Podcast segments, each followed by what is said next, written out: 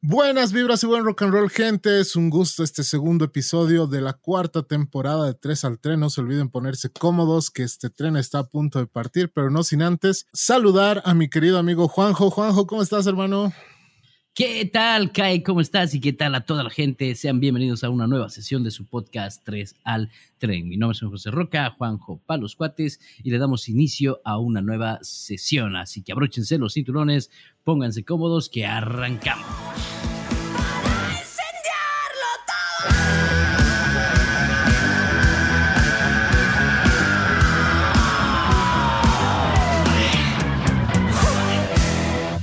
Esta semana tendremos lo más interesante en lanzamientos de videojuegos, una gran velada que se viene de la mano de los mayores streamers de la temporada, algún par de historias raras, extrañas y muy conspiranoicas, además de mucha información y recomendaciones como cada semana. Así es, gente. Bueno, nos vamos a ir directo a los temas más importantes de la semana, porque es importante, Banchito, que, bueno, tú sabes que cada semana ocurren un montón de huevadas aquí en nuestro planeta Tierra. De hecho, no nos alcanzaría el tiempo, ni siquiera cinco horas para, para meterle todo lo que ha pasado, pero vamos a ir con lo más destacado. y yo quiero empezar contándote algo súper eh, raro que, que, que me ha volado la cabeza realmente. Hace días atrás te cuento que en Japón han encontrado o descubierto 7000 nuevas islas, hermano. Es algo súper raro, sí, 7000. A ver, tú puedes decir, ya, hemos encontrado tres nuevas islas, dos nuevas islas. Sabemos que eh, Japón es una isla como tal, ¿no? Gigante. Sí, sí. Pero tiene pequeños islotes e islas alrededor, ¿no? Eh, en total, ellos tenían aproximadamente unas seis mil y tantas islas ya. En su territorio, parte de su territorio. Pero en los últimos días, gracias a los satélites y a toda la búsqueda que se ha hecho marítima, se han encontrado 7000 nuevas islas. Es ya. un número espectacular, ¿no? Y no solamente eso, sino que estamos hablando que Japón ahora mismo ya tiene 14 mil y fracción de islas, 14 mil 200, 14 mil ciento y tantos. Entonces, imagínate la cantidad de territorio más que han ganado. Estamos hablando de que han ganado mm, aproximadamente unas 7 mil, unos 7 mil a 8 mil kilómetros cuadrados extra de territorio. Claro, porque las islitas también que han descubierto han sido aproximadamente, son de un kilómetro cuadrado, ¿no? No son, o sea, hay, tampoco es que sean islas gigantes, ¿no? Como una isla del sol. Hay, claro, hay, hay islas que son de hasta de 100 metros cuadrados, o sea, son pequeñitas, pero sí hay grandes, hay algunas que son de hasta 17 kilómetros cuadrados. Entonces, ah, eh, estamos hablando de islas grandes. Incluso se dice, ¿no? Y, han salido ya especulaciones al, respecto. Eh, claro. que dicen que hay, hay algunas que no son, mm, o sea, no son deshabitadas, que están habitadas por dos tipos de dinosaurios, dicen, y que están vivos, ¿no? Eso se ha escuchado en TikTok. Y hay gente que le encanta escuchar esas cosas. No, obviamente eso no es cierto. Pero. No, totalmente, sí eh, hay algo que sí es cierto y que está muy jodido, es que Corea del Norte está queriendo, al, saber esto, está queriendo adueñarse de ese territorio, de muchos de esos lugares de ese territorio, y dicen que lo van a pelear, ¿no? Porque, bueno, no sabemos. Corea del Norte. Exacto, porque Corea del Norte. Nada raro que China salga también a decir que son sus islas, ¿no? Que ellos las han creado y que las cosas así. Ahora, ¿tú de dónde crees que han salido estas islas? Eso es lo que te iba a preguntar, ¿de dónde pueden haber salido islas que, en su, que, no habían, que no las hayan descubierto? ¿A qué distancia estarán ¿no? Las, estas islas nuevas de sus, de sus aguas internacionales? Calculo. Claro, están en, en el mar de Japón, pues, están dentro del territorio japonés, en el mar de Japón, creo que la más lejana está a kilómetros, 10 kilómetros de, distancia. La más lejana, pero son las islas más pequeñas. Pero aún así es algo raro y yo, yo estoy casi seguro que son desprendimientos volcánicos, ¿no? Yo pienso también eso. También, también ha habido muchos sismos, maremotos, tsunamis y demás. Entonces, pienso que es algo que se ha ido levantando. Estamos especulando, tampoco digan no tres al tren ni referencia oficial de la información más fidedigna, no, somos, somos dos cojudos que estamos opinando nada más sobre algunas noticias. Nosotros, claro, no somos geólogos ni nada por el estilo saber de dónde, pero... No, el Juanjo de tres al tren me ha dicho es esto, ¿no? Y ya, van a la verdad absoluta. De todas maneras, nosotros estamos solamente compartiendo lo que sale en TikTok. No estamos verificando datos, no tenemos la más pendeja idea de nada de esto, pero les queríamos comentar estas. Si son datos oficiales, obviamente se los vamos a decir, pero estos sí son claro sí. Eh, datos que han surgido esta semana y me parece súper bueno saberlo porque eh, ya van a empezar los países a decir, no, que esto, que lo otro. Lo que ha pasado igual con los ovnis, ¿no ve? Los estadounidenses han empezado a ver al cielo y han encontrado un montón de, de nuevos ovnis. Todo, todo puede ser, la verdad no sabemos. Y como dijeron, y como se dice, solo sé que nada sé. Continuamos. Y con más especulaciones, ¿por qué no? Bueno, a raíz de algo muy trágico. ¿Qué pasó? Hemos, estamos, estamos a nada de haber pasado el carnaval de, a nivel Sudamérica.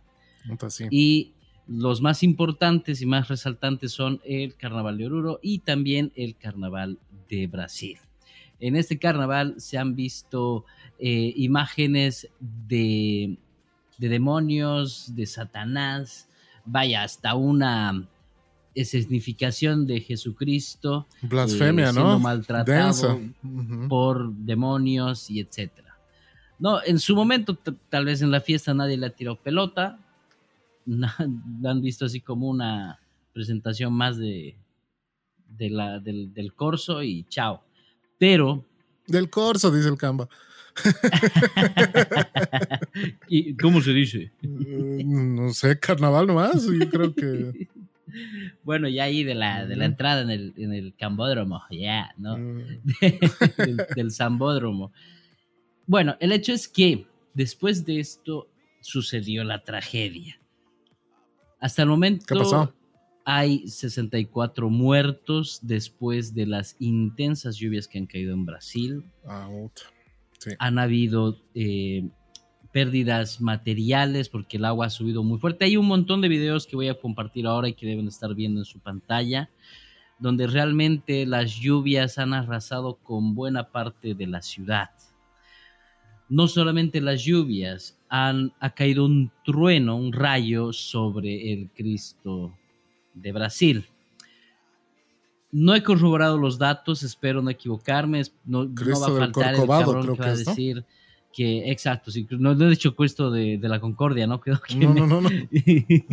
porque capaz nomás y alguien va a decir, no, estás imbécil, ¿no? De la Concordia. estás, en pedos. Eh. y no está de más hacer la aclaración, ¿no? De todas maneras, ahí está, hay esos videos que están rodando en internet. Así está jodido. Si quieren, sería bueno que si a ustedes les interesa puedan ahondar un poquitito más y buscar más información. De todas, de todas maneras, vas a poner un par de videos acá para que la gente lo vea. Van a estar para que la gente lo vea y que les siembre esa, esa duda y esa curiosidad por a ver si ese es, es Sí, porque, porque es jodido. Estamos viviendo épocas bien jodidas, hermano. O sea, inundaciones tremendas en, en Brasil, ¿no? Y la sequía que hay en, el norte de, México también. Los terremotos, hermano, en todo el mundo. Estamos en unos dengue en Santa Cruz. complicados. También, ay, no. bueno, ahorita te voy a hablar sobre eso. Está grave. Pero esto se ha aprovechado y es lo que de alguna manera me da rabia. No sé si con qué intenciones lo harán, espero que sean las mejores, pero dice, no, Dios los está castigando por haber hecho esto en el, en el, en el carnaval. Uf, no sé, o sea. Es que mucho tiene que ver la fe ahí, hermano. Sí, es, es, hablar, hablar de eso es meterse en camisa de once varas realmente. Porque es, complicado. Por, por mi parte, yo soy, yo soy, yo soy un hombre de fe, yo tengo mucha fe en Totalmente. Dios y demás. Y, o sea, para mí me puede parecer algo así por toda la blasfemia que ha existido y demás. O sea, incluso en nuestro carnaval de Oruro siempre han pasado desgracias por todas las cosas que la borrachera, las violaciones y todas las cosas que suceden. Sí, se ha caído un, una pasarela, ha explotado una garrafa. Cada año pasa algo. Sí. Sí, y, y, Hay cosas así. y en Brasil es pues Sodoma y Gomorra, hermano. O sea. Claro, pero no es el único ah. año, ¿no? Ah, bueno, mm. no me parece que, que, aprovechen esto para hacer ese tipo de propaganda. Mm, no, no me parece prudente. Además, es una, es una pérdida real de personas reales, de... Claro, definitivamente. Pérdidas que, no van a poder eh, recuperar en mucho tiempo y mucha gente se está viendo perjudicada.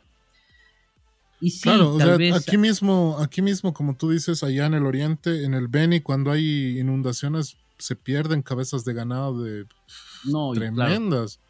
Imagínate en Brasil, o sea, y no, y no estamos hablando de un, de un país que actualmente esté bien parado, hermano, está bien jodido Brasil. No, bueno, toda la región está complicada y más con este tipo de cosas que nos ponen en situaciones difíciles. De todas maneras, ahí está la información. Si ustedes quieren andar un poco más, háganlo y Ayúdenos ahí en los comentarios para que podamos hablar un poco más. No se olviden que vamos a estar haciendo los lives muy pronto. Ayúdenos a subir en TikTok y en Facebook para poder hacer esos lives y ustedes puedan también comentar y podamos hacer un bonito debate y podamos hacerlos parte de estas charlas. Che, hermano, ¿y tú y tu pensamiento en cuanto a esto? ¿Tú, ¿Tú crees que es castigo de Dios por todo lo que ha pasado? Yo pienso que Dios es un Dios de amor, que es energía positiva y pienso que que los errores que la gente comete al hacer esto no no sé. No bueno la verdad no sé. Te voy a decir cosas que no que tal vez no van al caso pero no no pienso no pienso que sea simplemente es una consecuencia de nuestros errores pero no por, por eso sino por, por botar basurita en, en, la calle que llena los sumideros, por no controlar nuestras emisiones de, eh, bueno, la luz, el, todo lo que hacemos, ¿no? Los autos, lo que estamos dañando el ambiente. Pienso más que es una consecuencia de eso, más que solamente haber hecho una, una actuación en, el, en el carnaval. Y lo primero que yo, que yo he pensado a esto cuando he visto gente que diga, que decía, ay no, los está castigando Dios por esto, que lo otro, yo les he dicho, no, se están castigando ustedes mismos porque en la última década la deforestación de la selva amazónica del Brasil ha sido tremenda. O sea, se están comiendo la selva amazónica y después no quieren que haya consecuencias. Es obvio que va a haber consecuencias.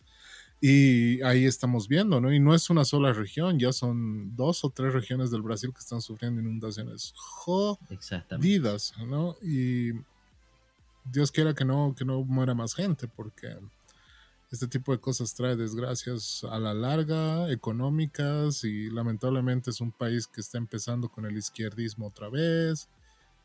Uf, está, se está, complicada la cosa. Sí, se está yendo todo al carajo. Bueno, hermano, o sea, y fuera de, todo eso también... Mm, bueno, mandamos un saludo a toda la gente que nos ve en Brasil. Espero que estén mejor, que las cosas estén solucionadas para todos ustedes y les mandamos nuestro cariño y las mayores bendiciones para todos ustedes.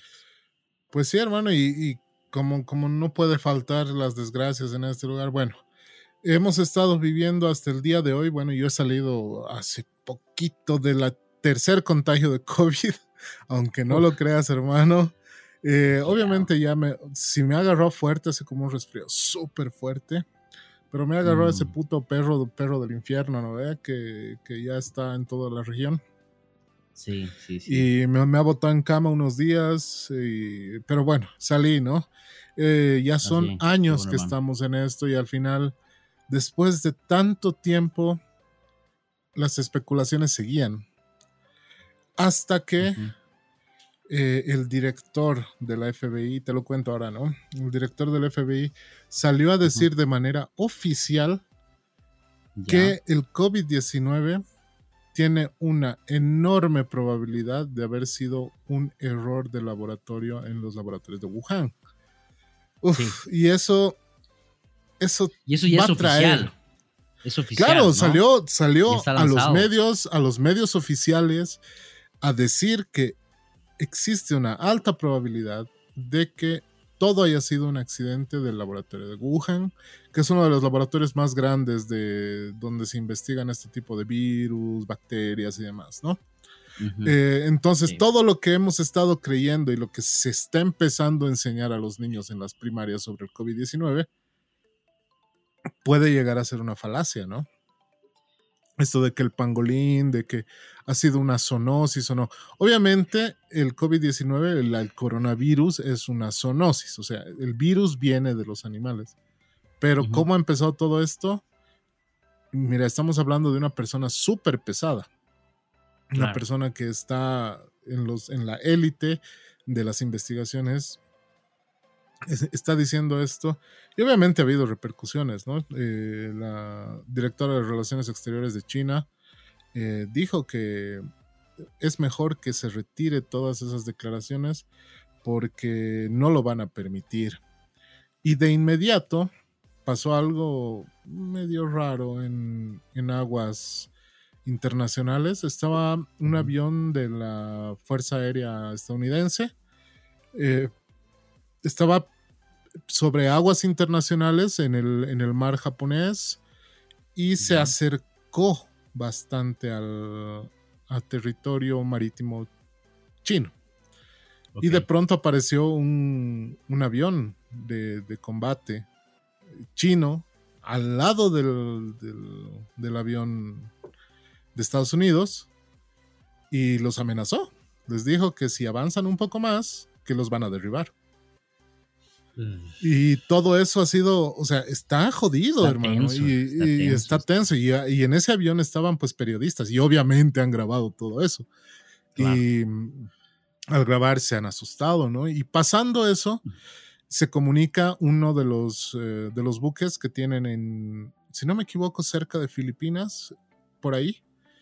Y lo mismo les dijo, ¿no? O sea, el, buque que estaba ahí les dijo, si se acercan un poco más a aguas internacionales, vamos a atacar desde el buque que están ahí. Imagínate, o sea, eh, no. no. entiendo, o sea, Te cagas ¿a qué están, claro, ¿a qué están jugando? Y todo eso por este tipo de declaraciones. Que la verdad, hermano, para serte sincero, yo ya no sé, o sea, yo aseguraba que esto era una, un contagio porque eh, la verdad es que comen mierda en China.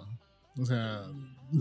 Fuera, de ello, eh, lo que más a mí me sorprende es que todas las cosas que al principio especulábamos y que decíamos, no, teoría conspiranoica, estar saliendo a la luz como verdades y... Como oficiales, ¿no? ¿Qué, ¿Qué, más nos disparará que ahorita decimos, no, conspiranoico loco? que al final terminaron siendo reales. Wow, me da, un poco de miedo, pero... Sí, pues hermano, porque la tensión está subiendo y, y, declaraciones como esta, hermano, en el pasado, si hablamos de 1940, 1950, esto era motivo de guerra, declaraciones de guerra, declaraciones de ese tipo, ¿no? Ahora más bien tenemos tratados internacionales que, bueno, no sé si es cuidan, que precautelan. Sí, pero de manera. están jugando con fuego los americanos y ya con Rusia. No, no, no solo los americanos, todos. China, Corea, Estados Unidos, Rusia, todos están ahí como que esperando, como cuando estás por pelearte y estás esperando que alguien lance el primer lapo para saltarle con la voladora. Sí. y y aquí cagamos todos, ¿no? O sea, y esa es la, verdad, ¿no? Estamos, estamos eh, expectantes de todo lo que pueda suceder. Siempre no está de más, ¿no? Mm, mi abuelito decía, más vale hombre precavido y es verdad, entonces eh, no está de más guardarse algo de, de, plata, no está de más guardarse algo Ración seca, ah, hay sí, que raciones secas, algunas eh, enlatados, algunas cosas. Exactamente, eh, no está de Cualquier rato puede, puede esto parar, o sea, o puede decir ya bueno, está ya, está chao, o nos vamos a la mierda todos, ¿no? Y es ahí donde cada quien cuida de su familia y se acabó, ¿no? O sea, ya no hay gobiernos ni nada que nos puedan cuidar. Ahí tenemos que Yendo, solamente nosotros. Como tú en algún momento, en algún capítulo has mencionado y cuando estaba empezando los conflictos allá en Ucrania, este, decías, ¿no? Que uno de tus amigos te había dicho, pero eso nos conviene porque nos van a... Está lejos, eh, al otro lado del mundo está eso. Pero no, viejo, o sea, las repercusiones económicas nos llegan hasta acá. Bueno, yo trabajo en una empresa que distribuye harina. No voy a dar el nombre todavía. Pero eh, sí, nos, nos, hemos visto afectados porque varios de los insumos que se utilizan para fabricar y procesar la harina eh, vienen de esos países y al tener que ir a otros, de otros proveedores, los costos están incrementando. Entonces, aunque parezca boludo, debido a eso, las, algunos productos hechos a base de harina están teniendo incrementos en sus costos, costos o, achicando también los tamaños, ¿no? Claro, pero son, son, son incrementos, pero fuera de la especulación, son incrementos que se pueden demostrar, ¿no? Claro, claro que sí, y tampoco no, son incrementos exorbitantes, ¿no? Claro, no es, lo mismo, no es lo mismo que la fábrica, que la fábrica de harina te diga, bueno, vamos a incrementar eh, dos bolivianos al, quintal de harina, a que la casera del mercado te diga que por la guerra de Ucrania está subiendo.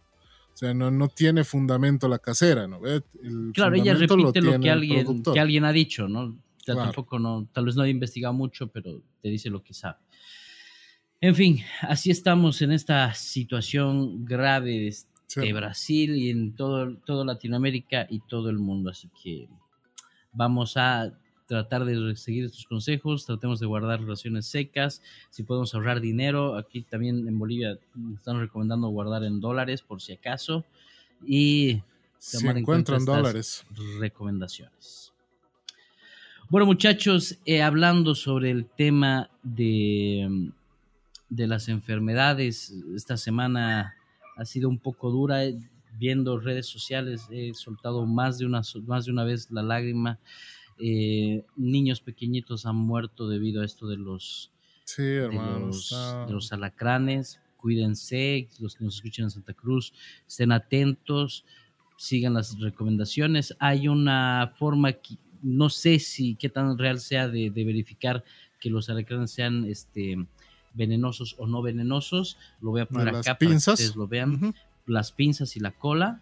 Entonces, véanlo acá, está poniendo la imagen ahorita. Espero que les sirva de algo y que sea realmente. Voy, a investigar. Antes de subir la imagen, voy a investigar. Eh, yo, yo, te puedo, yo te puedo asegurar mm, esto porque aquí en la zona donde vivo tenemos, conoces bien, ¿no? Tenemos cerros y cada año, en épocas donde es un poquito seco, o sea, donde hay entre seco, seco, fuerte y después llueve un poquito, aparecen alacranes bien pequeñitos, medios grises, medios blancos, con las pinzas pequeñas.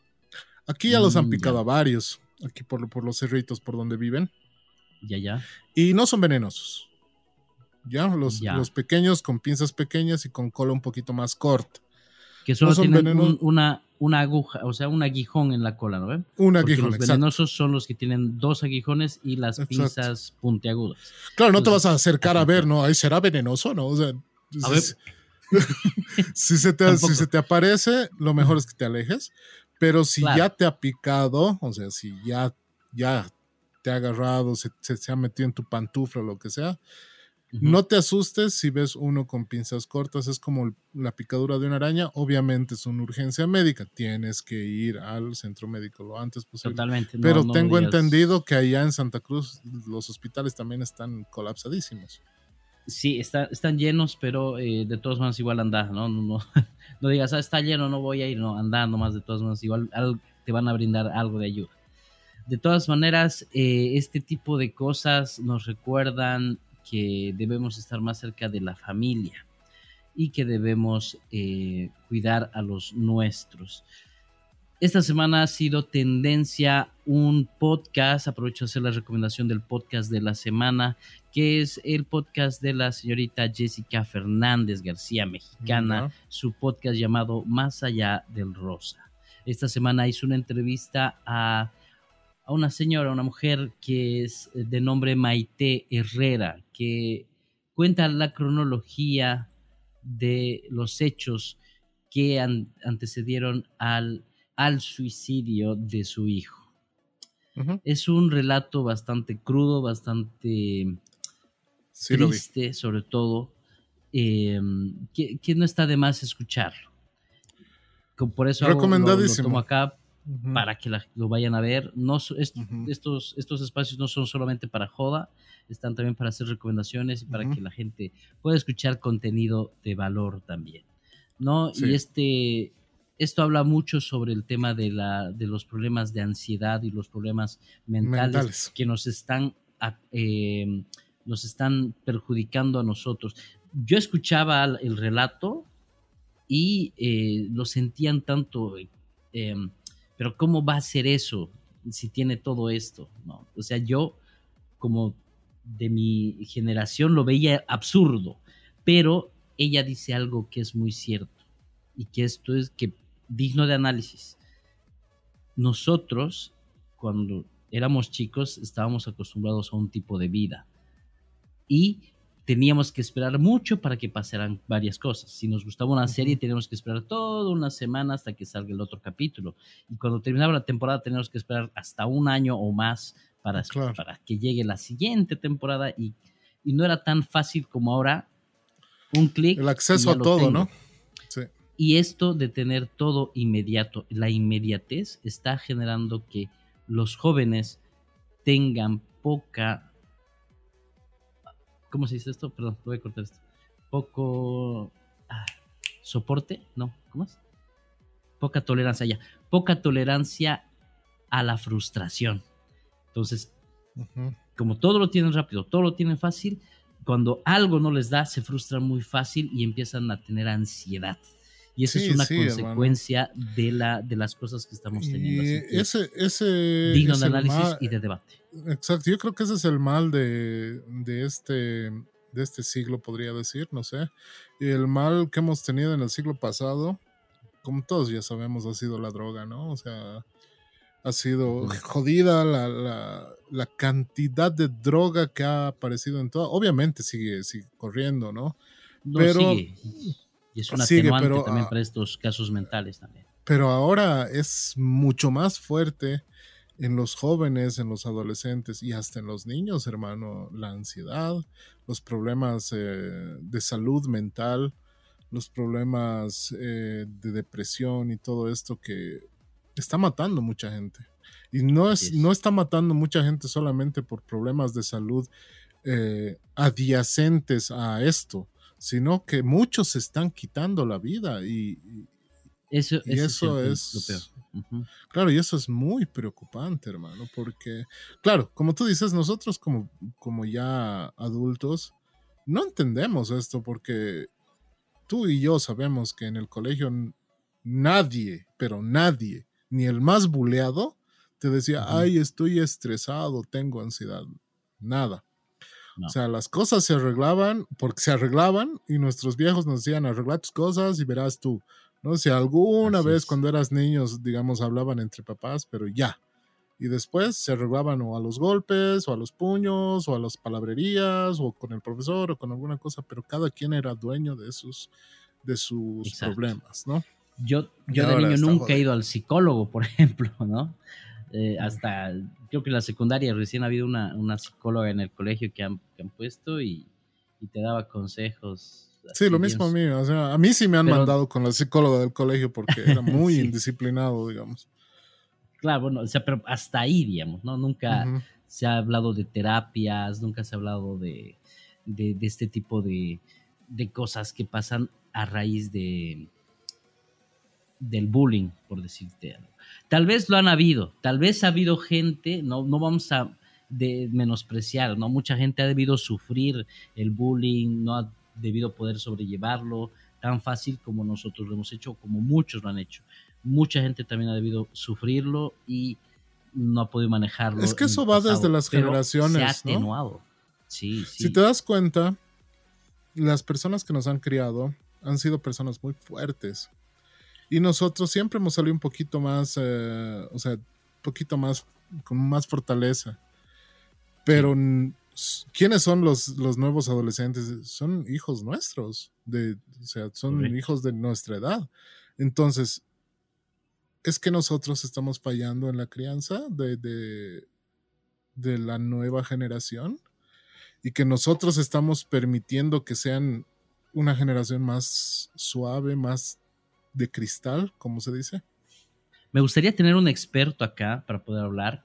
Tal vez en los lives podamos contactar a algún experto, un psicólogo, un psicólogo o algo así, para que podamos hablar esto.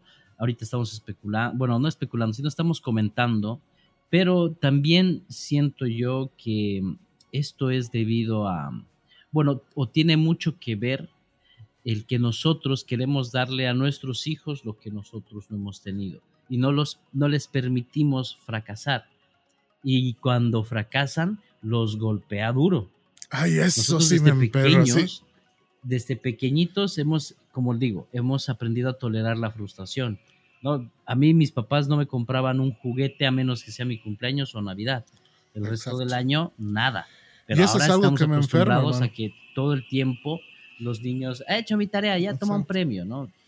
Y, es exactamente, y es exactamente, hermano, has hablado en el punto que, me, que me llega, ¿no? O sea, está bien, o sea, lo que tú dices de, que, bueno, he hecho mi tarea y se le da un peso para que se vaya a comer el chocolate, ok, ya. Pero fuera de eso, de darles todo, ¿no? O sea, de que el hecho de que tiene que tener absolutamente todo sin que se esfuerce, sin que haga sus cosas y demás. Puta hermano, o sea, eso ni por zamputas pasaba en nuestra época. No. No. Bueno, había, había un, uno que otro que, que sí sus padres eran de tener y, y sí. pero no era algo general, no era no. de 10 o de 20, uno, tal vez. No, hermano, sí, sí, sí. No. yo tenía que lavar la, la, Brasilia de mi viejo para que me dé dos pesos para irme al tilín. y tenía que mentirle que no me estaba yendo al tilín, que me estaba yendo a la cancha y me iba al tilín. Exacto. O sea, era, era tremendo. O sea, todo lo que nosotros hemos adquirido desde niños nos han enseñado a hacerlo con nuestro propio esfuerzo. Y tienes razón, estamos fallando mucho en eso. Los que, los que son papás de nuestra generación están fallando bastante en eso porque quiero celular, toma celular. Quiero tablet, toma tablet. Quiero laptop, toma laptop. Y todo porque nosotros no teníamos eso y queremos darles esas comodidades a nosotros. Sí. Ahora, de que han habido errores y que seguramente alguien va a decir, ah, pero en el pasado los padres golpeaban y eso era un abuso y que, que, ha creado, este, creado eh, problemas eh, psicológicos también a esta, esta, generación. Sí, no decimos que no, no decimos que era perfecta la, pues. generación anterior, ha tenido sus errores, pero uno de nuestros errores también, bueno, y es parte de crecer, es reconocer los errores que nosotros también estamos cometiendo ahora con nuestros hijos y tratar de yo, hermano, estoy de acuerdo, estoy de acuerdo, y te lo he dicho siempre desde antes. Yo estoy de acuerdo con que uh, un buen correctivo físico, cuando es necesario, eh, es correcto. ¿No? O sea, porque, como decía mi abuelito, ¿no? Hasta, hasta las plantitas cuando se están torciendo necesitan palo. Y es algo cierto, hermano. Y como, como, obviamente, no, no es agarrarlos a madrazos, ¿no? Hasta destrozar. No. Un correctivo es algo sutil, es algo bueno. Yo te amo con toda mi vida, eres mi hijo, pero te mereces una nalgada, porque si no te doy ahora, más adelante va a ser peor. Los límites, ¿no? Sí, claro. O sea, ponerle límites y bueno, eso Yo lo digo igual. Yo lo digo igual, no necesariamente tal vez en los golpes, pero este, y sí, se lo he dicho a mis hijas, hay, hay, hay límites. Y si tú estás tratando de pasar límites que no debes hacer, debo poner un alto. Porque eres mi responsabilidad. Y mi responsabilidad es sacar niños buenos o personas buenas a la sociedad para que sean de provecho. Hasta los 18 años, hermano, yo creo que todos los hijos tienen que ser, eh, tienen que atenerse a las reglas del hogar. Después de los 18 y pones un pie de fuera de la casa, puedes hacer lo que se te pegue la regalada gana. Claro, pero no estamos muy acostumbrados en nuestra sociedad en eso, a eso, ¿no? no, Pero eh, si tú se lo planteas de esa manera, porque a mí también me han dicho, si quieres hacer lo que te da la gana, andate pues de la casa. Y acá es fácil, acá es sencillo irse, no. ahora no, sé cómo será, ¿no? Ya, hijito, te lo pagaré tu departamento, andate a vivir solo. No sé. Pero eh, yo, yo, considero que el correctivo físico no tiene que estar de más. Eh, no sé, hermano. Es, yo, tema de yo tengo ese pensamiento, sí. ¿Ustedes qué opinan en los comentarios? ¿Es necesario dar un ugly de vez en cuando? ¿O es mejor solo hablar? Así que ahí están los comentarios, coméntenos, nos ayuda mucho. Eso ayuda también al algoritmo para que nos recomiende y que más gente entre a debatir. Eso, hermano, y ya, ya cumpliendo con el tiempo, ya estamos un poquito alargados también. Solamente te voy a contar algo eh, bien rapidito. Eh, para todas las personas que son, que son súper fanáticas del stream, cambiando un poquito de tema, ¿no? De los streamers que están metidos en Twitch, eh, que están metidos en TikTok y demás. Bueno, todo el mundo ahora conoce a Ibai Llanos, sabemos que es uno de los grandes streamers de nuestra época. Y él es el, el organizador de uno de los eventos más grandes del streaming, que es la velada del año. Ya se, eh, ya se han hecho dos, dos temporadas de la velada del año, que es un evento de boxeo hecho por streamers. Y los boxeadores son streamers. ¿no? Así es. Y prontito, prontito nomás, todavía no tenemos fecha, pero ya se ha anunciado la velada del año 3. ¿Y por qué? A mí me emociona mucho esto. Porque... Y a todos. Eh, y, eh, bueno, y a todos yo creo, ¿no? Que, que en esta velada del año vamos a tener personas que nunca pensábamos ver en un ring.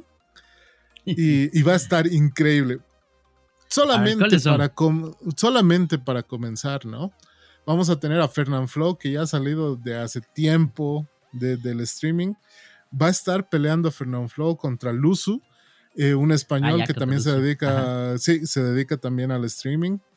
Pero yo creo que el main event, y que todos lo están esperando, es que vamos a ver a Germán Garmendia pelear contra Coscu, uno de los más grandes streamers de la Argentina. Ajá. Germán Garmendia va a estar peleando en la velada del año 3, o sea, lo van a ver con guantes, sacarse la mierda contra un argentino que ha estado bastante picante también la cosita por ahí. Y obviamente vamos a tener peleas, eh, peleas internacionales. Vamos, para todos los que saben por ahí, vamos a tener a, a Mourant.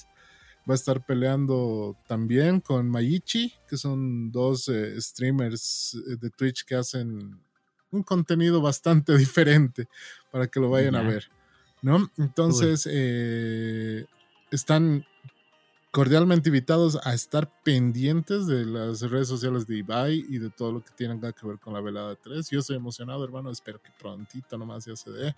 Yo creo que van a tener unos tres meses de preparación. Mayormente se preparan, pero todos sacan videos, ¿no? Yo me estoy preparando el día 2 en, el boxeo, día tras es, es lo bueno. Se genera full, full, full movimiento, full videos. A mí el que más me ha gustado y me ha llamado la atención, y debo decirlo, ha sido la pelea de, del año pasado de Ari Gameplays, ¿no? Nadie se esperaba que. con la, paracetamol, ¿no? Exactamente, se han sacado la mostaza, Gary Gameplays ganó. Está bueno, está bueno. Me hubiera gustado saber antes para, para verlo desde, desde las previas, pero qué gran, qué gran experiencia. Bueno, la recomendación de esta semana, algo en game, eh, algo en videojuegos. También se está sacando el remasterizado de Resident Evil 4. No podemos faltar con las recomendaciones gamers de la semana. Así que. Así es, muchachos. Eso es todo. Así que así, muchachitos locos, muchísimas gracias por habernos acompañado. Espero que les haya gustado y que hayan llegado hasta este punto. Siempre sus comentarios se agradecen. Y les agradecemos también que estén dando like a los videos y que lo estén compartiendo. El programa se hace con mucho cariño para todos ustedes. No se olviden darlo, darle like y seguir en todas nuestras redes, YouTube, Facebook, TikTok e Instagram. Spotify. Ay, y Spotify, claro. Eh, exacto, no te puedes olvidar de eso. Así es. Así es, eh, gente. Bueno, realmente, como cada semana, Ha sido un gusto, Juanchito, un gusto eh, realmente compartir contigo. Pasajeros y pasajeras, buenas vibras y buen rock and roll. Nos veremos la semana que viene con el tercer capítulo de la cuarta temporada de Tres al Tren. Ya saben, todos los comentarios son leídos, todos los comentarios son respondidos y son libres de hacer lo que gusten con nuestras redes sociales. Un abrazo fuerte y será hasta la siguiente semana. Mi nombre es José Roca, Juanjo para los cuates. Hasta la próxima. Bye. Chao, chao. Música